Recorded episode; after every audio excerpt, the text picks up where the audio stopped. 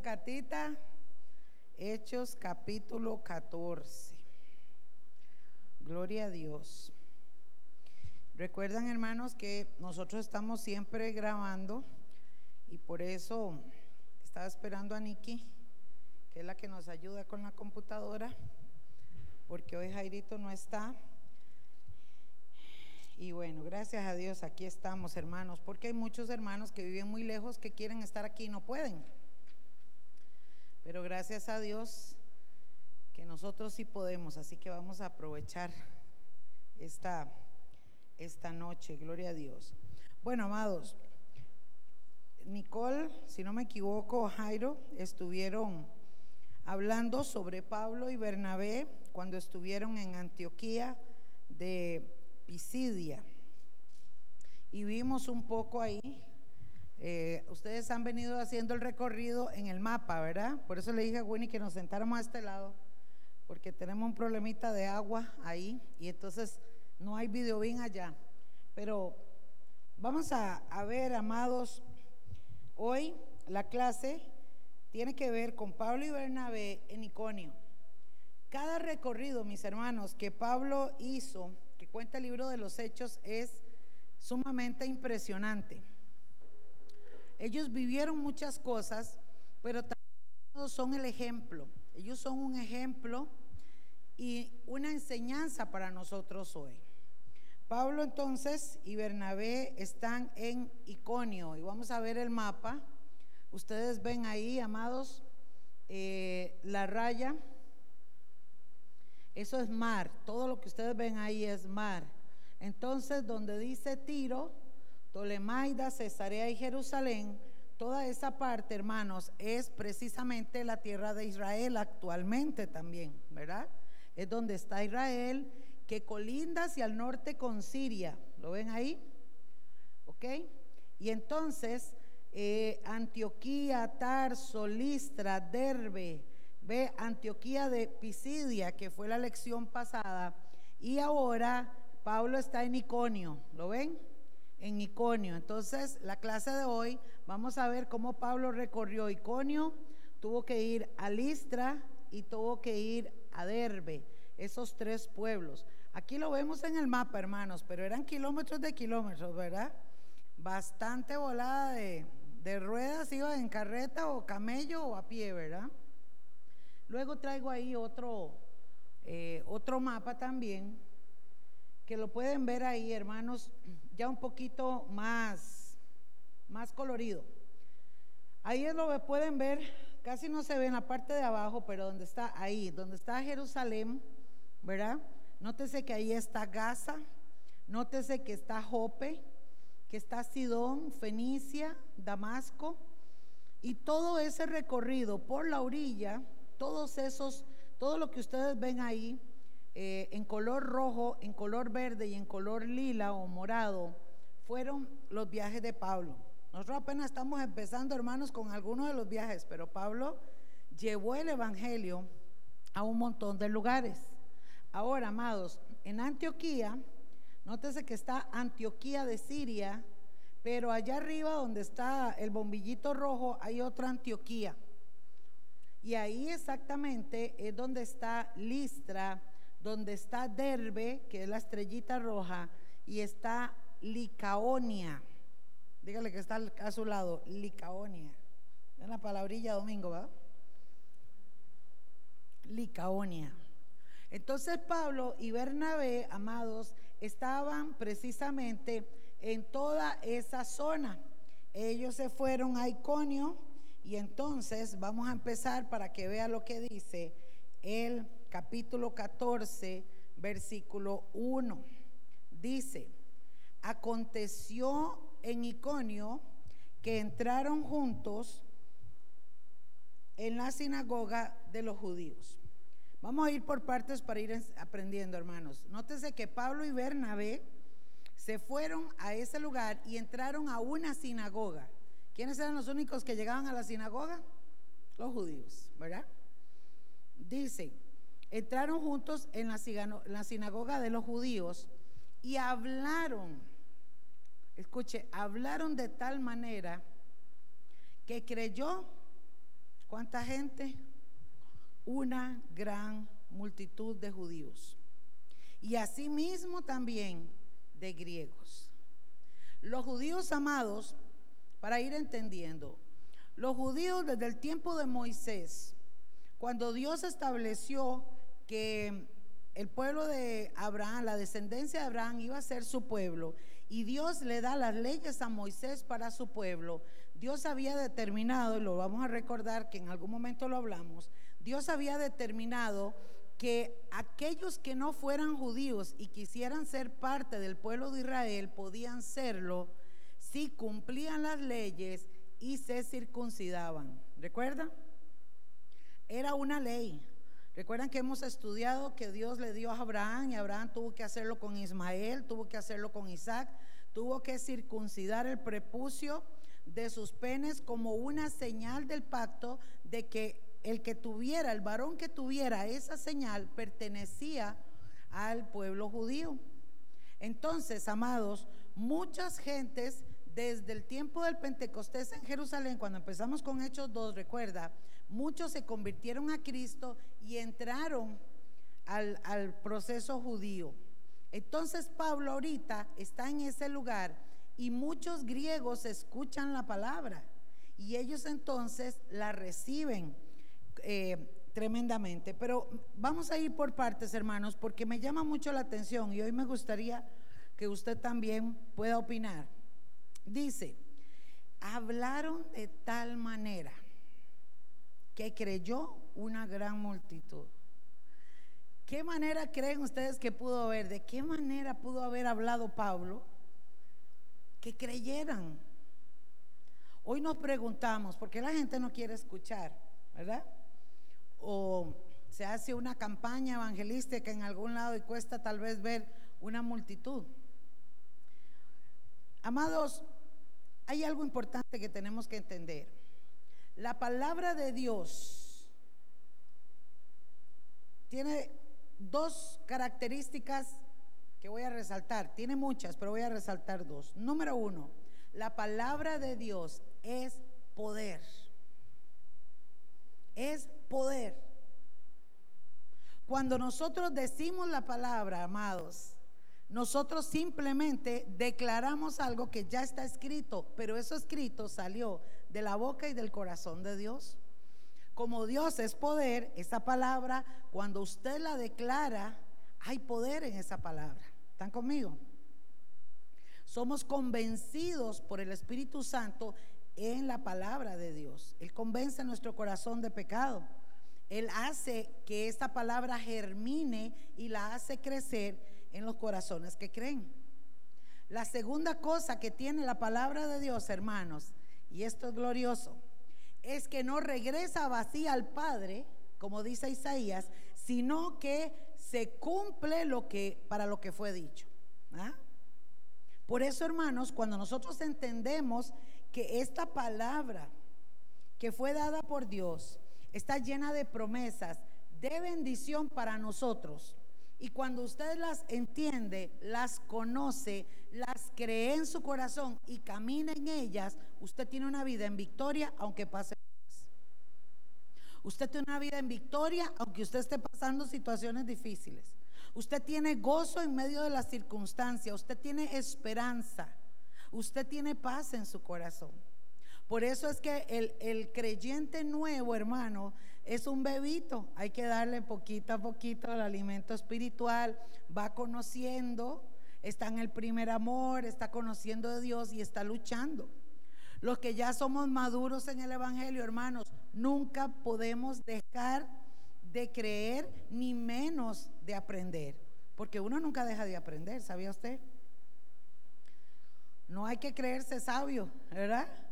No, no, no, no, siempre vamos a aprender, pero es importante, hermanos, que también los que estamos en la madurez espiritual, vivamos en la madurez espiritual. ¿Están conmigo? Es importante también. Entonces, amados, este proceso de vida cristiana tiene una proyección en nuestros corazones, en nuestras acciones, en nuestras decisiones, del nivel de madurez que usted tenga en la palabra de Dios. Hay creyentes, hermanos, que tienen años en el Evangelio o, o tienen años en su vida, pero son enanos espirituales. Y hay gente que viene nueva en el Evangelio y tiene tanta hambre de Dios, wow, que crecen rapidísimo, ¿verdad? Porque eso tiene que ver, hermano, en el alimento espiritual. Ahora, Pablo simplemente fue a evangelizar, a hablar de Jesucristo. La palabra no vuelve vacía. La palabra tiene poder, pero ¿cuál fue esa manera en la que Pablo habló? ¿Qué fue el impacto? Vamos a ir a Primera de Corintios, capítulo 2, versículo 4, porque Pablo ahí lo explica, mis amados. Pablo ahí lo explica muy claramente. Y esto es una enseñanza para nosotros, para que cuando usted lleve la palabra de Dios, cuando usted predique la palabra de Dios, tenga este versículo, hermano, pégueselo aquí en la frente. y cada vez que vaya al espejo, véalo. Primera de Corintios 2.4, dice Pablo, y ni mi palabra, mire lo que está diciendo, y ni mi palabra ni mi predicación. Pablo estaba bien ubicado, hermanos. Nosotros tenemos que entender que no es la forma en que yo lo diga, la elocuencia que yo pueda tener, la facilidad de palabras, eh, eh, eh, la fachada que podamos tener. No, amados. Ni mi palabra, ni mi predicación fue con palabras persuasivas de humana sabiduría Mire qué tremendo lo que dice Pablo. Esto no es algo que humano, sino, y aquí viene una parte importante, con demostración. ¿De quién? Del Espíritu y de poder. Nosotros, hermanos, hemos venido orando, ayunando y estamos siguiendo creyéndole a Dios porque queremos ver un avivamiento, queremos ver la gente convertida a Cristo, queremos ver milagros. ¿Usted está conmigo? Esa es la visión que Dios ha puesto en el corazón del pastor y de, su familia. ¿Por qué, hermanos? No para que digan, ah, es que MMR, que iglesia, es que esa es la, la mejor de Santa Bárbara. No, no, no, hermanos. Que el Señor reprenda al diablo, nosotros estamos compitiendo. Nosotros estamos aquí porque tenemos una responsabilidad delante de Dios con las almas. Pero amados, para este tiempo, donde la incredulidad, donde la desesperanza, donde la gente está que ya no cree en nada, y los que creen creen erróneamente, necesitamos predicar la palabra de Dios con demostración del Espíritu Santo y poder. ¿Para qué? Para que crean. Para que crean. Pero mis amados, ¿cuál fue el proceso que Pablo pasó? ¿Recuerdan? Es que en ese proceso pasamos todos. Por eso, amados, servirle a Dios es un precio alto. No es una cuestión, la gente quiere tener unción y que Dios la use y todo. No, hermanos, hay que pasar por el desierto, hay que ser formado, hay que llorar, hay que pasar penumbras y cosas. Porque así el Señor se manifiesta en nuestras vidas, enseñándonos, haciéndonos valorar, hermanos, y entendiendo que tenemos una gran responsabilidad. Y un ciego no puede guiar a otro ciego. Pero un consolado puede ayudar a otro a consolarse. Un restaurado puede ayudar a otro a restaurarse. Un sano puede ayudar a otro a sanarse. ¿Están conmigo? Pablo pasó un proceso, hermanos, que no fue fácil. Pero él le creyó a Dios y entendió que era un portador del mensaje de Dios, que él había sido llamado como portador de la palabra con una misión. Y eso es lo que Dios quiere que hagamos. Porque hermanos, si Dios a usted le dice, vaya a Guanacaste, pues vaya, obedezca a Dios. Pero si Dios le dice, háblele a su mamá, háblele a su papá, sígale hablando a su hermano, sígale hablando al vecino, hágalo. Pero recuerde que su palabra no es su palabra, es la palabra de Dios. Recuerde que esa palabra no vuelve vacía. Recuerda que usted es un sembrador y la semilla ya está. Y el crecimiento lo da Dios. Pero necesitamos, amados, ver prodigios y milagros y por eso estamos orando para que el Espíritu de Dios se manifieste y puedan venir aquellos. Porque hermano, mire, aquí hay un milagro y todos aplauden, gloria a Dios, amén, qué bendición y todo, pero ya nos fuimos a la casa. Y cuando hayan dos milagros, tres milagros, ¿sabe qué va a pasar? El pueblo se acostumbra. Es normal para nosotros. Cuando hay manifestación del Espíritu Santo y se habla en lengua, es normal.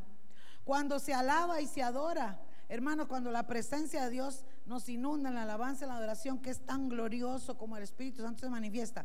Mira el cuidado de nosotros los viejos, porque nos llegamos a conformar, ya lo vemos normal. Pero el que no tiene a Cristo, hermano, el que no tiene a Cristo, el que viene con hambre y sed de Dios, se impacta.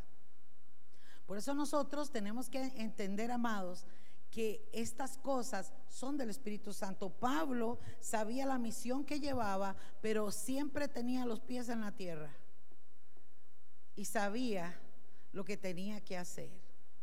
Y Bernabé estaba con él. Esa manera que Dios usó, ese poder, esa presentación del Espíritu Santo, hizo que una gran multitud creyera, tanto judíos como griegos. Y en el verso 2 de Hechos pasa algo también que puede suceder.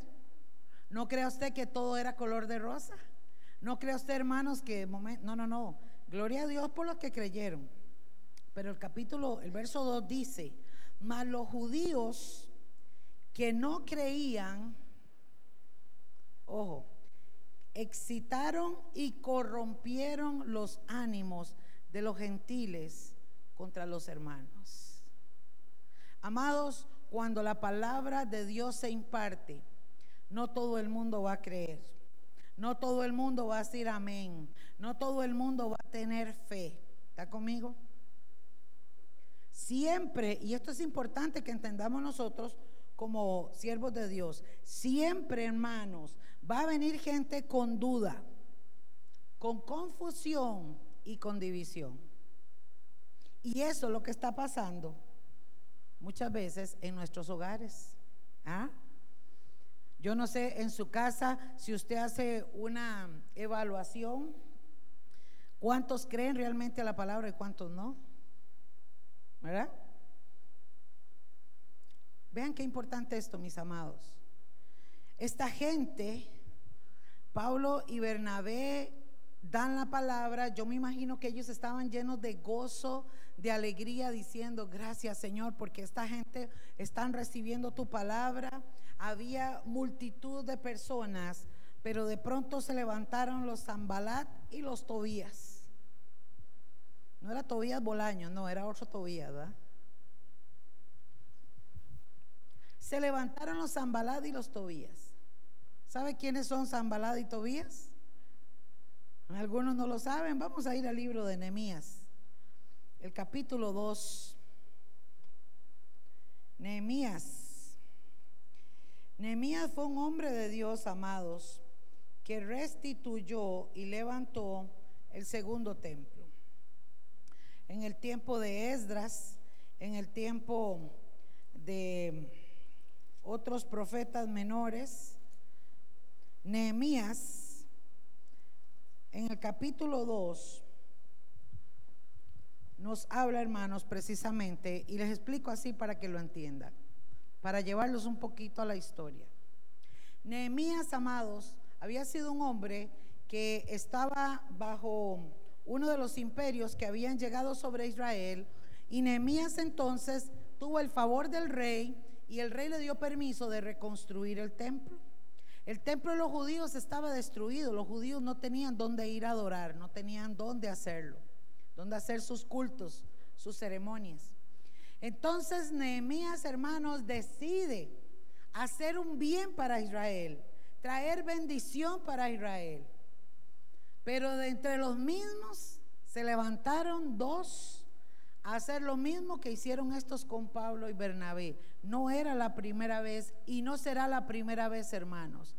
Y es necesario que entendamos, porque a veces hay gente que se desanima y dice, bueno, yo fui a evangelizar y solo un alma.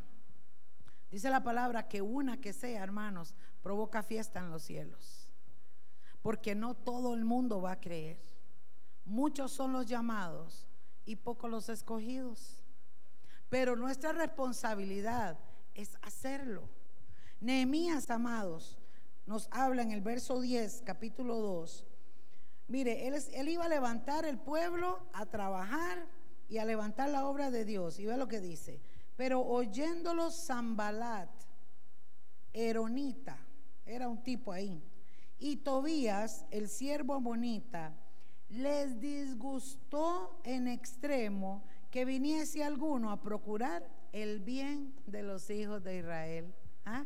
Nunca falta, ¿verdad, hermanos? Nunca falta.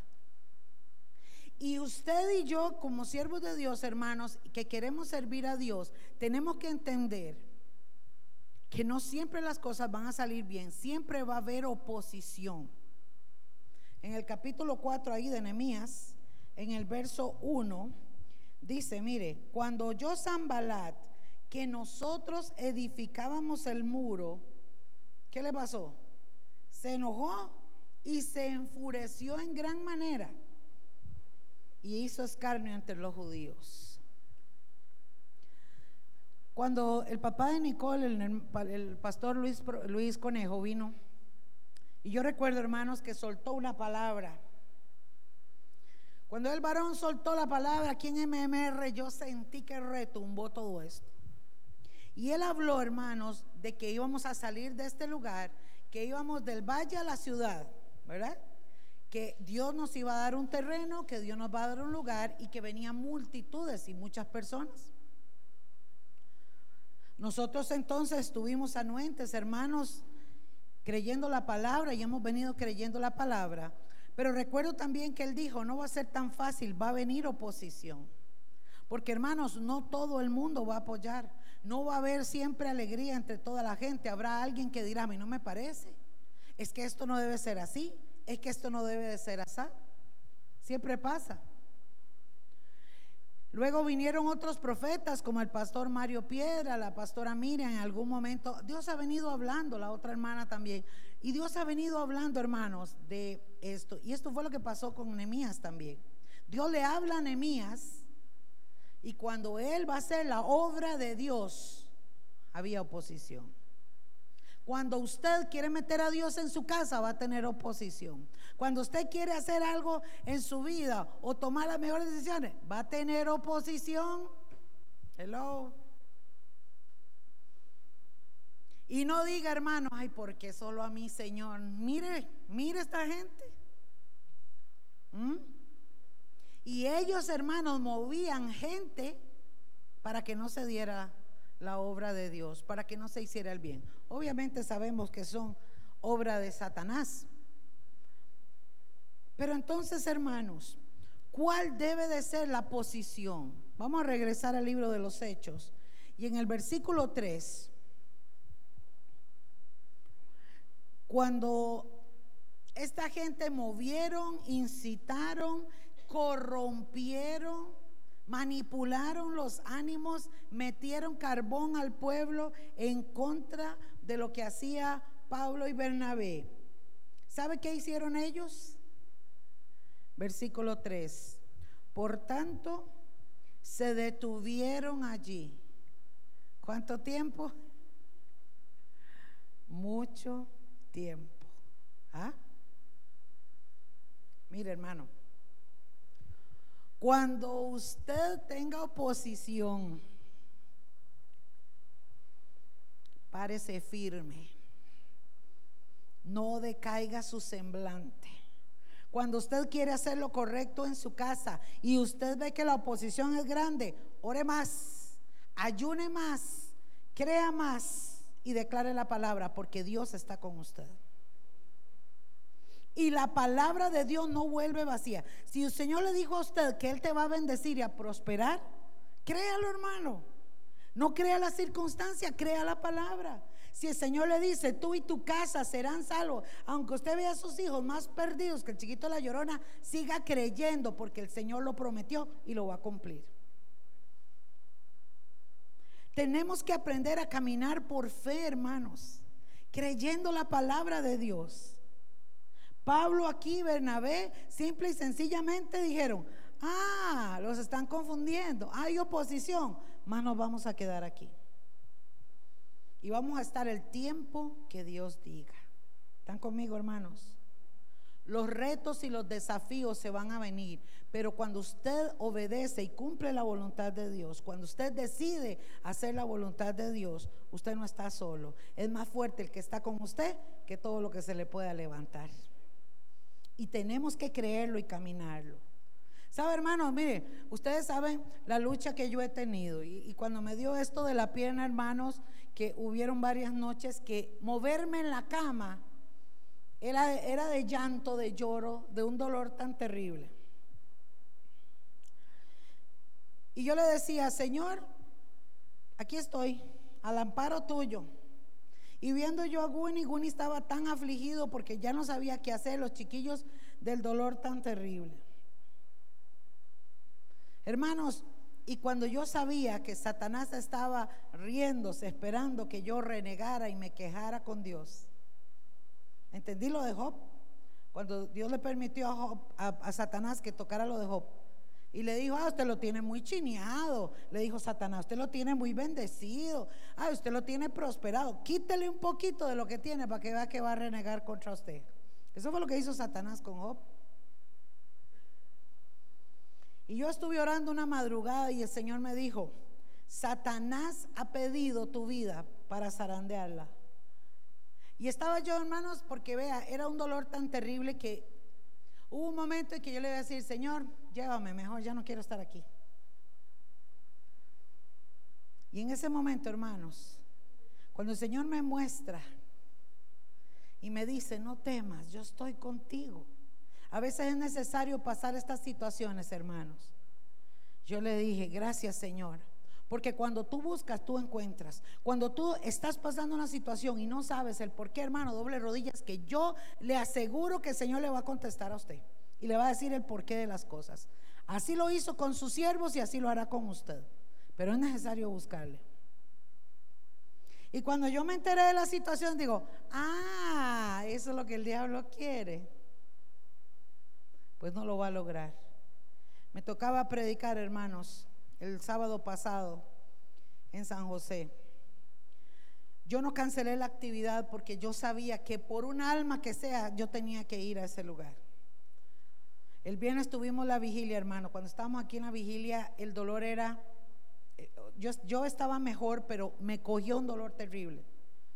Yo estaba aquí, hermanos, y yo decía, pero qué raro, ¿por qué me está doliendo tanto? Y hubo un momento en que volví a sentir aquel dolor insoportable.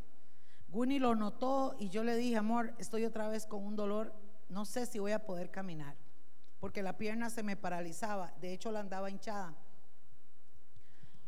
Y hermanos, cuando Dios le habló a Nicole y Guni Israel, yo estaba orando ahí antes de que ellos pasaran, yo le dije, Señor, otra vez está volviendo el dolor. ¿Qué voy a hacer? Yo pensaba eso, ¿qué voy a hacer el sábado? Yo tengo que ir allá. Yo no puedo, era una actividad en San José, ya la tenían publicada. Señor, ¿cuál es tu voluntad? Y les cuento como testimonio, hermanos.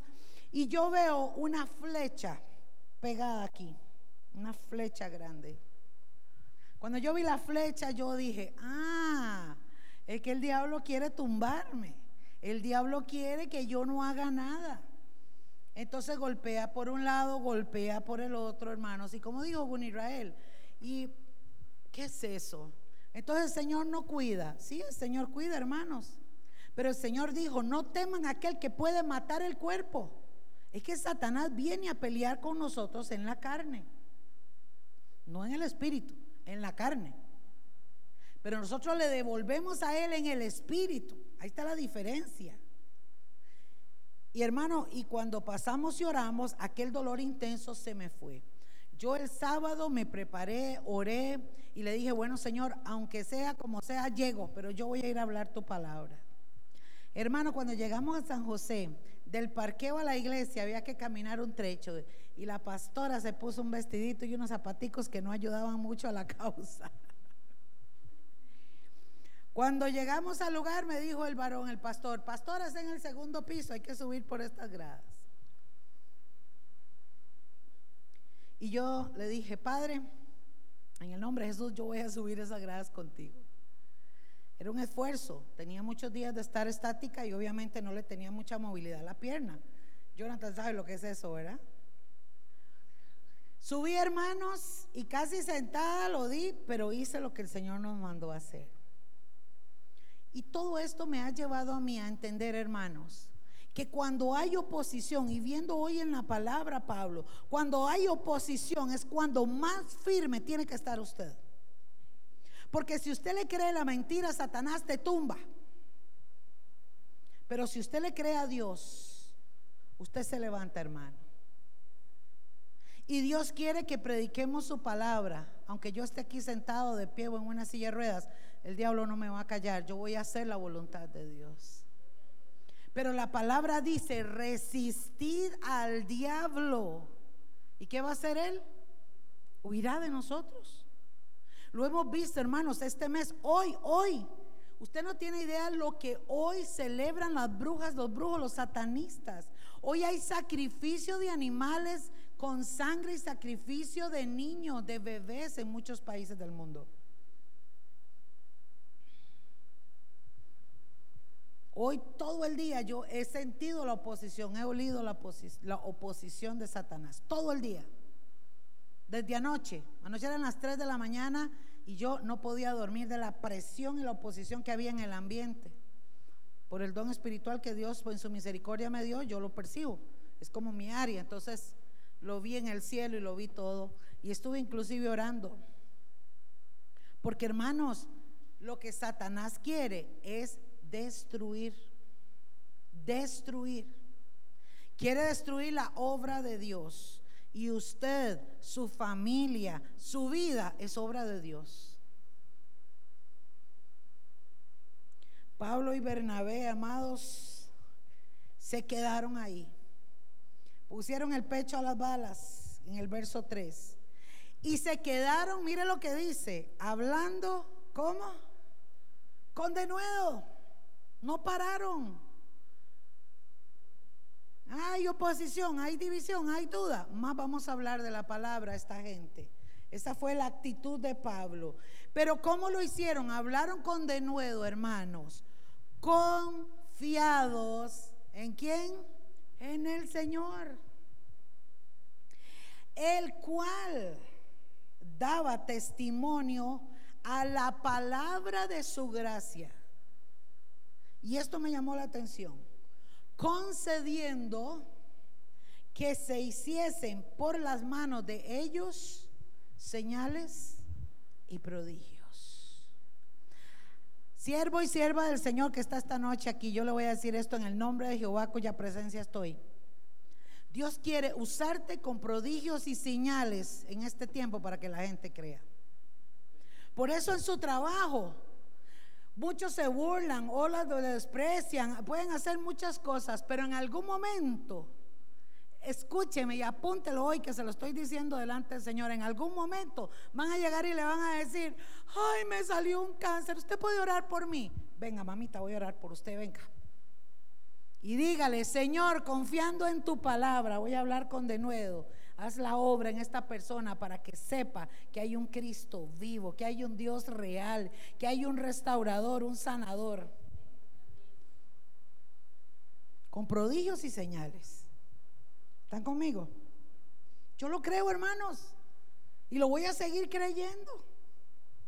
Y si es que Dios quiere llevarse a esa persona, Dios pondrá en su corazón. Nosotros ayer enterramos a una persona que en algún momento aquí yo lo dije. Oramos, fuimos y yo le dije, Señor, ¿qué quieres que hagamos con él? El Señor dijo, prepáralo porque me lo llevo. Y lo preparamos. Y le dijimos. Y cuando el varón estaba en el lecho, y era un hombre, hermanos, un hombre que estaba resentido con todo lo que se llama evangelio por algo que le pasó. Él tuvo un negocio con un pastor y el pastor no le pagó nunca le pagó y entonces él se llenó de odio, se llenó de resentimiento, porque imagínese, ¿verdad? Qué mal testimonio le dio a este pastor. Entonces le hizo la cruz a la iglesia. Y en su lecho de muerte, amados, le dijimos, ¿Quiere recibir a Jesús? Yo quiero. Recibió a Jesús, le pidió al Señor que escribiera su nombre en el libro de la vida. El Espíritu Santo vino, le puso perdón en su corazón, pudo ponerse a cuentas con los que tenía que ponerse a cuentas, hermanos, y ayer celebramos la victoria de un alma que está con Cristo. Y la gente que está a nuestro alrededor, hermanos, o Dios se lo va a llevar o lo va a sanar. Dorita me contaba en estos días, ¿verdad? También, con dos sobrinos. Uno se lo llevó y la otra la levantó de su cama. Es que Dios tiene un propósito, hermano. Estamos viendo la gloria de Dios y la vamos a ver, pero es necesario que aunque venga la oposición, usted esté firme, confiado y confiada en el Señor. ¿Están conmigo? Pablo lo hizo. Y con prodigios y señales. Entonces, hermanos, hablando con denuedo la palabra de Dios, recuerde que la palabra que usted pronuncia, usted llega a su casa, Dios mío, tengo que pagar la luz, el agua, ay, no sé si me va a alcanzar. No diga eso, comience. Gracias Señor, porque si tú eres mi pastor, nada me faltará.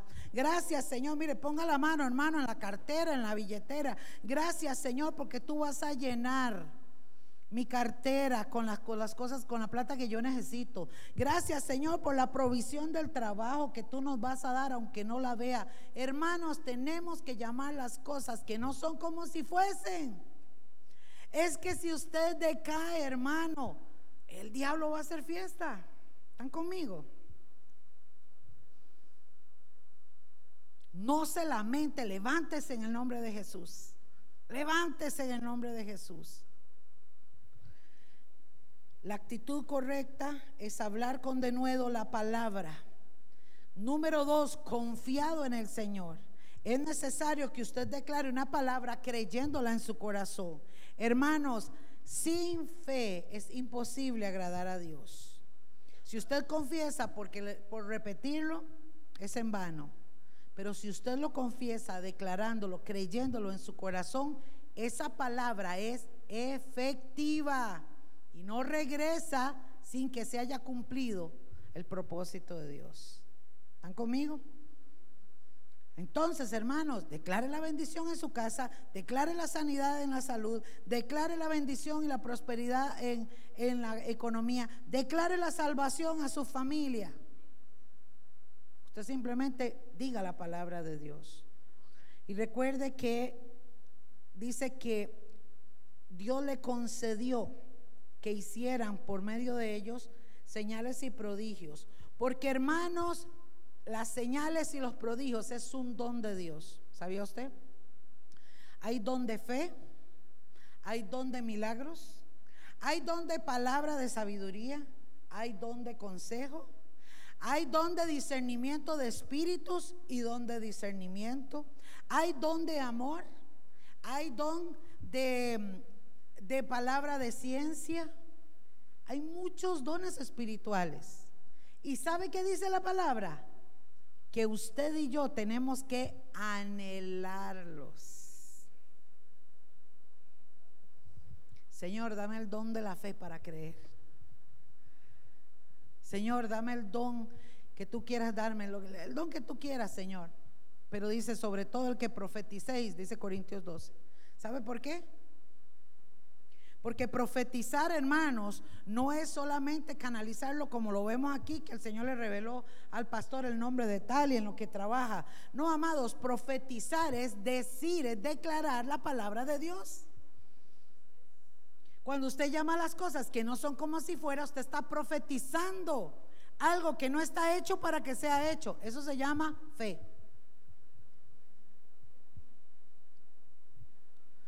Dios por eso le dio a Moisés una vara. Qué vara la de Moisés, ¿ah? y le dijo, vaya a Egipto, me va a sacar al pueblo. Señor, no me van a creer los tuyos, los judíos, los israelitas. Coge esa vara, Moisés. Mm. Señor, pero cuando llegue el faraón no me va a creer. Ponga esa vara en el piso, Moisés y le dio una vara. Una vara, hermanos, un garrote que, que Dios le, concedió hacer prodigios y milagros. Cuando el pueblo vio, creyó. Cuando e, el faraón vio, creyeron y temieron.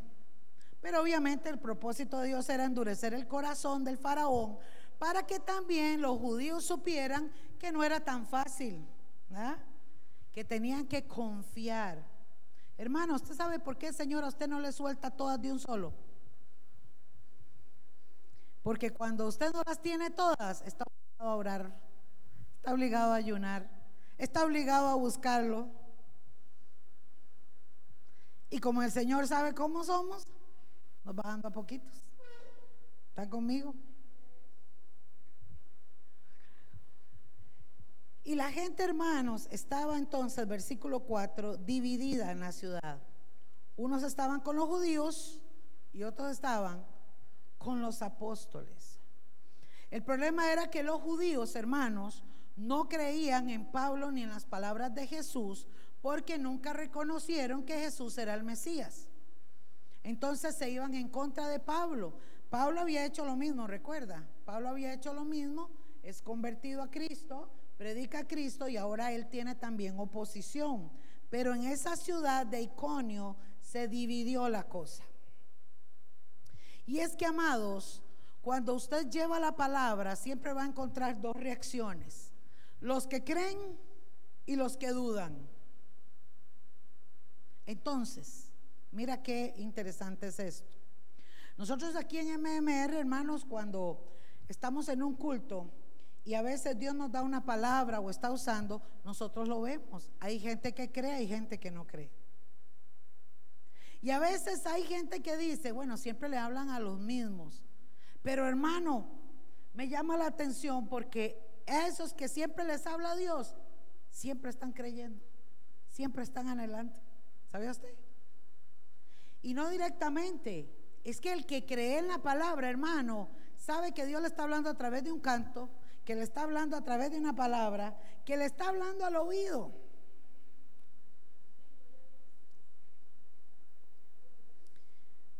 La palabra de Dios va a causar división. ¿Sabía usted? Entre los que aceptan y no aceptan va a haber una división. Jesús, amados, dijo esta palabra en Mateo. Dice, se lo voy a leer. No penséis que he venido para traer paz a la tierra. No he venido para traer paz y no espada. Porque he venido para poner en disensión al hombre contra su padre, a la hija contra su madre y a la nuera contra su suegra, y los enemigos del hombre serán los de su casa.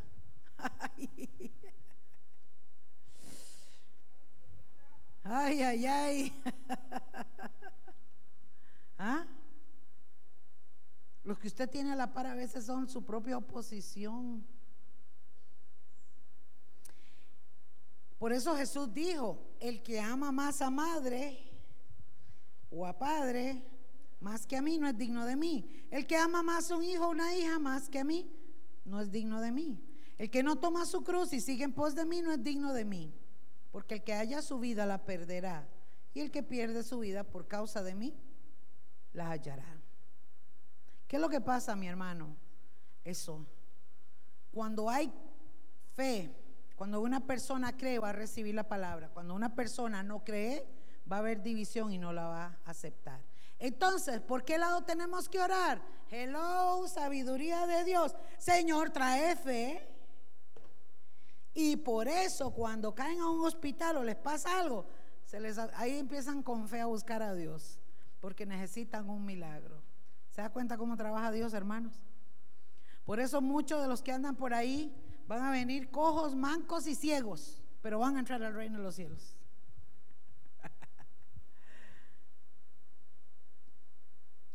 Yo le doy gloria a Dios por mis hijos, porque están en el Evangelio, porque ellos han amado a Dios y aman a Dios. Y yo, hermanos, trato de entender a padres que sus hijos no están, el, sufrimiento continuo que tienen, es difícil. Pero con tal de que se salven, hermanos, usted siga orando, siga clamando que la misericordia de Dios está vigente para ti. No desfallezca, mi hermano, no desfallezca. No desista. Sígale creyendo a Dios. Aunque la palabra cause división. Verso 5 en, Hechos. Pero cuando los judíos y los gentiles ya había pasado todo esto, juntamente con sus gobernantes, se lanzaron a afrentarlos y a apedrearlos. Entonces, sabiendo Pablo y Bernabé, huyeron a Listra y Derbe y a la ciudad de Licaonia y a toda la región circunvecina. Vamos a volver al mapa otra vez. Ellos entonces estuvieron un tiempo, hermanos, predicaron en Iconio, establecieron la palabra, pero cuando ya los iban a matar, el Espíritu les avisa y simplemente se mueve. Porque escucha esto, hermanos, hay momentos, mire, hay momentos cuando Dios le dice, deja la cosa tranquila. Ore. Ore hasta tanto. Yo me encargo. Y hay momentos que se le diga, póngase a orar más. Por eso, hermano, la importancia de usted tener una vida de oración, una vida conectada con el Señor, porque el Espíritu Santo cuando empieza a guiarte te va a decir cómo, cuándo y dónde. ¿Están conmigo? ¿Ok? Si, el viernes, le voy a poner mi ejemplo, si el viernes, hermanos, oraron por mí y yo le creo a la palabra, aunque yo pueda tener dolor, yo tengo que creer a lo que ya Dios dijo y resistir y luchar conmigo misma hasta que yo lo vea hecho. ¿Están conmigo? Si su familia, hermanos, voy a poner el ejemplo de los padres, usted ve a los hijos de mal en peor, no importa, siga orando. Pero pídale al Espíritu Santo que le dirija en qué dirección debe ir orando. ¿Están conmigo? Orar es siempre, pero la dirección y el enfoque y la orientación la va dando el Espíritu Santo. Hay momentos, hermanos, en que usted va a tener que agarrar la ropa y ungirla y decretar palabras sobre sus hijos. Y hay momentos simplemente en que usted va a tener que doblar rodillas en su cuarto hay momentos en que usted tiene que hablarle a su hijo y decirle la palabra. Hay momentos en que solamente, hermano, aconsejelo o simplemente orar por él. ¿Están conmigo? Cada circunstancia de tu vida, cuando la tengas conectada con el Señor, hermanos, Dios siempre te va a decir en qué dirección orar. No olvide esto. Yo siempre le digo, Espíritu Santo, ¿cómo quieres que ore ante algo? Ya entendimos, hermanos. Si nosotros tenemos el poder para resucitar muertos, no podemos ir al cementerio y levantar a todos los que están ahí. Porque habrá alguno que el Señor dice, no, este no lo levante. ¿Ah? Usted sabe, hermanos, hoy 31, ahí en Halloween, en el cementerio, hay un montón de muertos resucitados. Se convierte Santa Bárbara. Tierra fértil. Lo que quiero decirles es, mis hermanos, es necesario que el Espíritu Santo te guíe a toda verdad, a toda certeza. Cada vez que tengas un conflicto, pídele en qué dirección orar. Porque hay gente que ora, pero ora sin sabiduría, hermanos. Entonces aquella carga se vuelve pesada, se vuelve cansada. ¿Entendemos eso? Es importante conectarnos en eso. Volvemos al mapa. Vino Pablo entonces y vea, salió de Liconia y entonces no lo detuvo nada. Se fue a predicar a Listra y se fue a predicar a Derbe. ¿ah? Bueno, salió de Iconio y llegó a esas tres ciudades, hermanos. Y para ir, hoy vamos a hablar apenas poquito porque vamos a tener un tiempo de oración.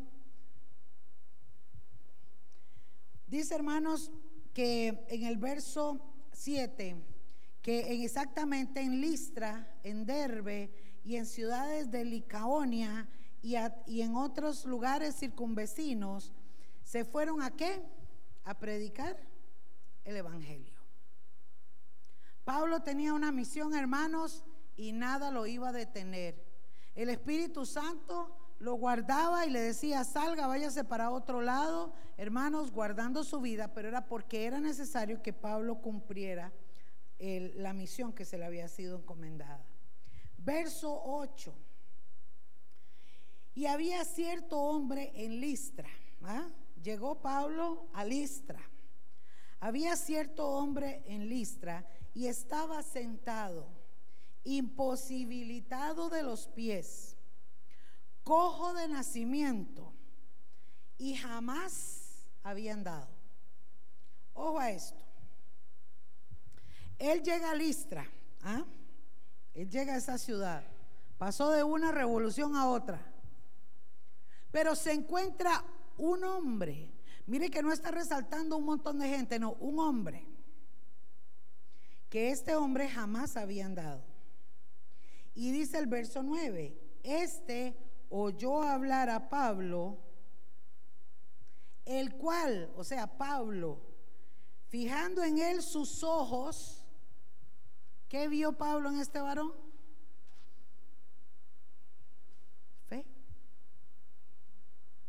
Aquí puede venir Raimundo y todo el mundo a pedir milagros, pero si esa persona no tiene fe, esa persona no se sana. Hello.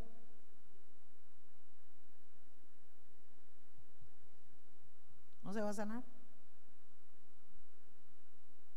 Y por eso, hermanos, el pueblo de Dios maduro tiene que entender que a veces vamos a orar por personas porque nos piden, pero si esa persona no tiene fe, no se va a sanar. Y viendo que tenía fe para ser sanado, verso 10, dijo a gran voz, dijo Pablo, levántate derecho sobre tus pies. Y él se levantó, pegó un brinco. Usted sabe qué clase de unción y poder en la palabra levántate, ¡pum! Pegó un brinco y anduvo. Mis amados, sin fe es imposible agradar a Dios. Ahora, yo le estoy poniendo a ustedes como que ustedes van a orar por la gente y que la gente tenga fe, pero se las voy a poner si usted tiene fe. ¿Tiene usted fe de verdad? Porque es lo que le digo, podemos orar, resistir, pelear, tenemos que creer la palabra. Tenemos que tener fe, hermanos. Y si usted no tiene fe, pídala. Pídala. Los discípulos le dijeron en algún momento cuando Jesús le dijo, ay, qué pereza con ustedes. ¿Cuánto tengo que soportarlos? Señor, andábamos echando fuera unos demonios y no pudimos sacarlo. Y le dijo el Señor, ¿hasta cuándo tengo que estar con ustedes? Hombres de poca fe. Si tuvieras fe como un grano de mostaza, le diríamos a la montaña, córrete. Y esa montaña se correría. Ve hermano, es que solo el hecho de hablarlo, todos tienen duda, ¿cómo se va a correr una montaña? ¿Eh? ¿Cierto? Lo vemos literal y decimos, ah, o sea, no, no, no, llegar a esa fe. Pero si Jesús dice que sí se puede, si Él dice que sí se puede, entonces, ¿qué nos hace falta, hermanos?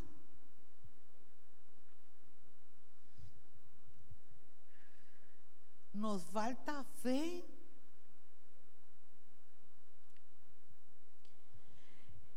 Voy a repartir unos versículos para ver si me ayudan un momentito para terminar. Mateo 9:2. ¿Quién me lo lee? con voz de trueno. Marito. Mateo 9, 22. ¿Quién me lo lee? Eh, mi chiquita. Mateo 9, 29. ¿Quién me lo lee? Jonathan. Mateo 15, 28. Delmita. ¿Sí? 15, 28. Mateo 17, 20. Bendita. Voy a repetirlo. Mateo 9.2, Mateo 9.22, Mateo 9.29, Mateo 15.28 y Mateo 17.20. ¿Qué dice Mateo 9.2?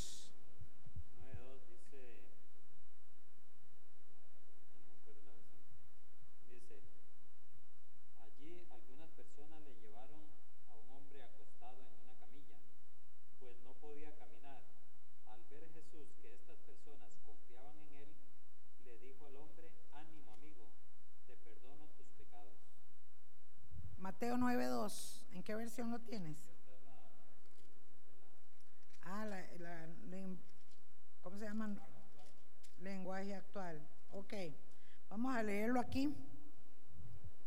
En, ajá. Ok, sí. Mira lo que dice. En esta otra versión está parecida. Y sucedió que le trajeron un paralítico tendido sobre una cama. Y al ver Jesús, ¿qué vio? La condición que tenía, la fe que tenía el varón. Al ver Jesús la fe de ellos, todos los que estaban ahí, le dijo al paralítico, ten ánimo, tus pecados te son perdonados. Y el paralítico se levantó. Mateo 9, 22.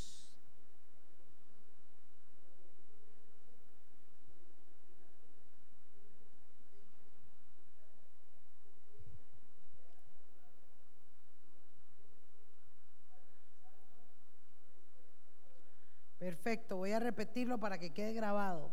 Pero Jesús volviéndose y mirándola, estaba hablando de una mujer, dijo, ten ánimo hija, tu fe te ha que salvado. Y la mujer fue salva desde aquella hora. ¿Se da cuenta qué, qué está esperando Jesús de nosotros, hermano? Fe. Fe. Mateo 9:29.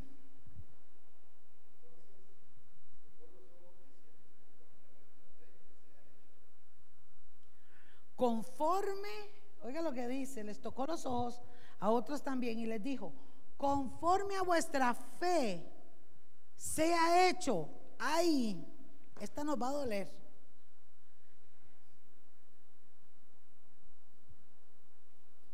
Esta nos va a doler. Señor, necesito, conforme a tu fe que sea hecho. Entonces, ¿qué vamos a recibir? Yo no sé ustedes chiquillos, pero yo voy a empezar a pedir fe. en, mi, en mi oración diaria. Necesitamos fe. Mateo 15, 28.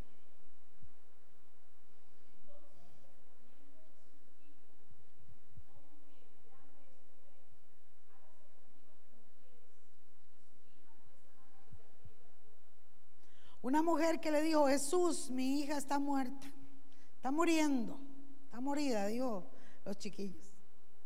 Ni siquiera estaba con ella ahí.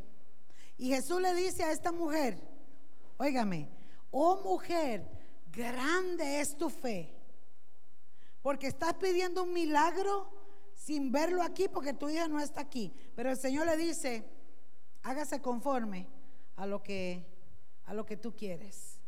Y su hija, estando del otro lado, fue sanada. ¿Mm? O sea, mi hermanito y mi hermanita. Vamos a poner el caso. Yerlita está en la cama acostada, con dolor de pierna, vamos a poner el ejemplo. Y el pastor está aquí orando y creyendo. ¿ah? Un ejemplo, pidiéndole a Dios. Y la fe y la certeza hace que yo reciba la sanidad allá en la cama donde estoy. Eso es lo que está pasando aquí. Eso es lo que dice aquí. La mujer le dice al Señor, ahora, Jesús no lo tenemos en carne y hueso, pero tenemos su presencia, su espíritu. ¿Cuál es la diferencia, hermanos? Nos falta fe. Nos falta fe. Mateo 17, 20.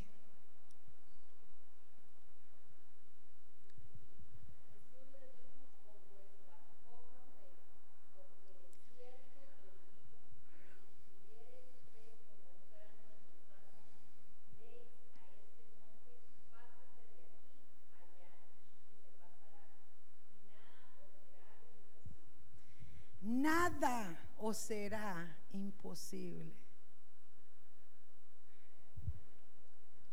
¿Cuántos dicen amén?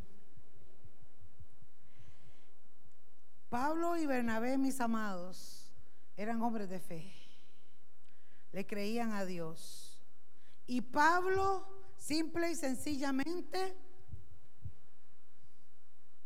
este que está sentado en silla de ruedas, levántese. ¡Pum! Y se levantó.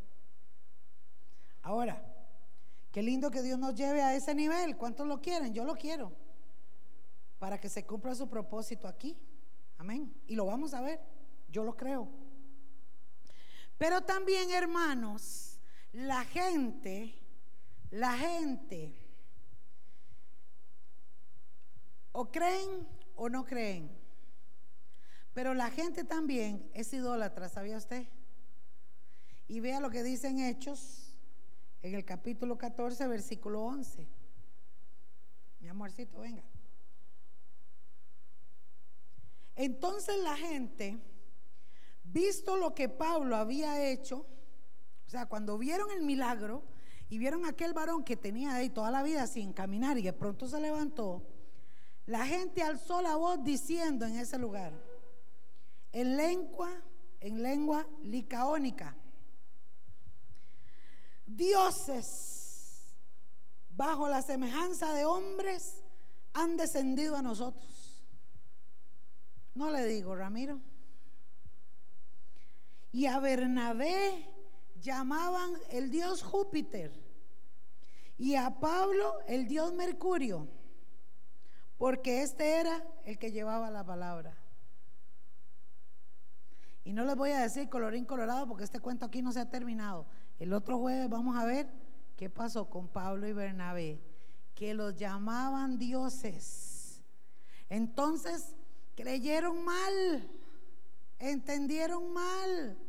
Y eso es otra cosa que se ve también, amados, cuando se manifiesta la palabra de Dios. Causa división, trae credulidad e incredulidad en muchos. Se levantan los Zambalad y los Tobías, la oposición, pero también la perseverancia y la gloria de Dios se manifiestan pero hay que tener cuidado de la exaltación, hay que tener cuidado del orgullo, hay que tener cuidado, hermanos, de no sacudirnos, ¿verdad? De la realidad de la vida cuando Dios comience a usarte con prodigios y con milagros. Amén. ¿Cuántos dicen amén? Gloria a Dios.